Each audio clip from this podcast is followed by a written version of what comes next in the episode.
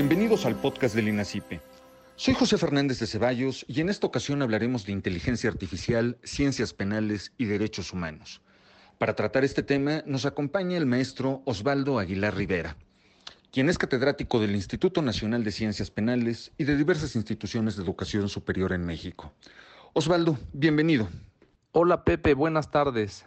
Con mucho gusto de estar con ustedes y con todo el auditorio de nuestro Instituto Nacional de Ciencias Penales en todas las plataformas digitales que nos pueden escuchar.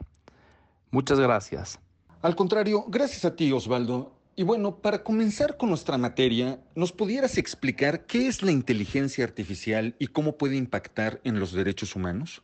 La inteligencia artificial ha sido definida como una disciplina científica que se encarga de crear programas y procesos informáticos que ejecutan operaciones comparables a las que realiza la mente humana. Incluso puede llegar a superarla, como el aprendizaje o el razonamiento lógico, y se clasifica de acuerdo con el grado de complejidad de los procesos que ejecuta. Esta trasciende en los derechos humanos a partir de los procesos que realiza, como la vigilancia y la recolección de datos, y que pueden vulnerar el derecho a la privacidad, a la no discriminación, a la libertad de expresión, por citar algunos ejemplos. ¿Cómo están protegidos a nivel normativo los derechos humanos y el uso de la inteligencia artificial? La comunidad internacional se ha preocupado en la última década por desarrollar normas para regular a la inteligencia artificial, desde la sociedad civil, gobiernos, entidades intergubernamentales, sector privado y diversos organismos, y han tratado de hacerlo sobre una base de ética y de transparencia, destacando la Declaración de Toronto de 2018, que privilegia el deber de los estados para prevenir la discriminación en el diseño o la implementación de los sistemas de aprendizaje.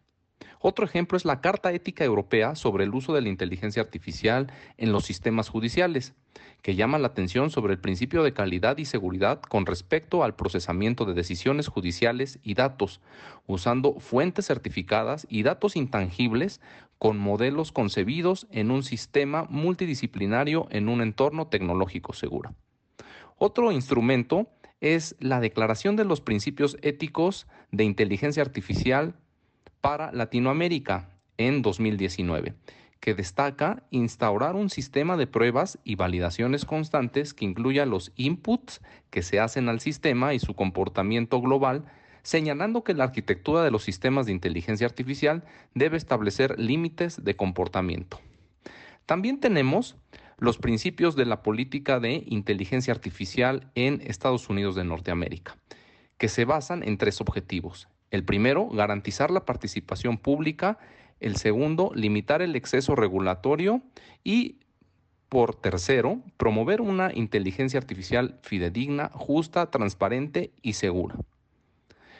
Es de llamar la atención este documento que emerge del sector privado y que invita a la reflexión, denominado Inteligencia Artificial en Google, nuestros principios, que desarrolla siete de ellos, entre los cuales destaca ser socialmente beneficioso y evita crear o reforzar prejuicios injustos, más estar construido y probado para su seguridad. Quisiera que habláramos ahora a nivel nacional. ¿Nos pudieras explicar cuál es el avance regulatorio en México para el uso de la inteligencia artificial? Gracias, Pepe. Es importante aterrizarlo a nivel nacional, puesto que los instrumentos que se han desarrollado a nivel internacional apenas empiezan a emerger. La Embajada del Reino Unido en México, con el apoyo de la Presidencia de la República, encargó a Oxford Insights que redactara un instrumento para el Gobierno de México que fue publicado en el año 2018 con los hallazgos y recomendaciones para implementar una estrategia nacional de inteligencia artificial. Se contemplan cuatro ejes.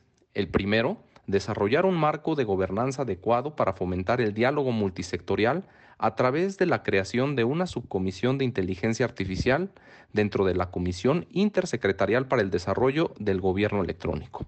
El segundo, mapear los usos y necesidades en la industria e identificar mejores prácticas en gobierno. El tercero nos habla de impulsar el liderazgo internacional de México en la materia con especial énfasis en la OCDE. Hablando del cuarto, se trata de publicar las recomendaciones realizadas por el reporte a consulta pública y por último y quinto, trabajar con expertos y ciudadanos mediante la Subcomisión de Inteligencia Artificial para alcanzar la continuidad de estos esfuerzos durante la administración 2018-2024. A nivel gubernamental, se encuentra pendiente desde septiembre de 2019 el cumplimiento de un punto de acuerdo en el Senado referente a que se instrumente una política nacional para impulsar la investigación y el desarrollo de las tecnologías asociadas a la inteligencia artificial. Osvaldo, ¿en qué casos podría utilizarse la vigilancia a través de inteligencia artificial? A propósito del debate que se ha generado sobre el uso de redes sociales, su regulación, las sugerencias que éstas te hacen y algunos otros ejemplos, considero que la inteligencia artificial no debe analizarse de manera negativa, sino por el contrario, optimizar su uso en favor de la comunidad. Bajo este contexto podemos encontrar muchos beneficios que facilitarían la vida diaria y mejor aún, auxiliarían en operaciones como el combate a la delincuencia organizada, acciones de inteligencia financiera, control de cuentas bancarias, y el uso de drones en la lucha contra el narcotráfico. Es común que convivamos en la normalidad con medios tecnológicos que dan rápidas y precisas respuestas a muchas de nuestras necesidades. Por ejemplo, una sencilla búsqueda en Google hasta una instrucción precisa a los asistentes inteligentes como Siri o Alexa, o mecanismos de inteligencia artificial de todo tipo que hacen nuestra cotidianeidad más fácil sin embargo, debemos de someter a un marco normativo todos esos mecanismos que implican vigilancia para que no vulneren derechos humanos, bajo principios de ética y transparencia, y que deben cobrar un papel relevante en esto. A pesar de que algún tipo de vigilancia sea ejecutada por sistemas de inteligencia artificial, ya sea a nivel gubernamental o en el sector privado, no correremos el riesgo de ser violentados. Un claro ejemplo de ello es la vigilancia epidemiológica con fines de salud pública, ahora en la pandemia. El monitoreo de casos, de personas vacunadas, de grupos vulnerables contagiados y de predicciones a partir de la recolección de datos son algunos ejemplos de auxilio eficaz a través de la inteligencia artificial, siempre y cuando se apliquen con propósitos benéficos y bajo criterios de transparencia y ética. ¿Cuál es la relación de la inteligencia artificial con las ciencias penales? Claro, Pepe. Creo que en este rubro el uso de la inteligencia artificial ha crecido en demasía.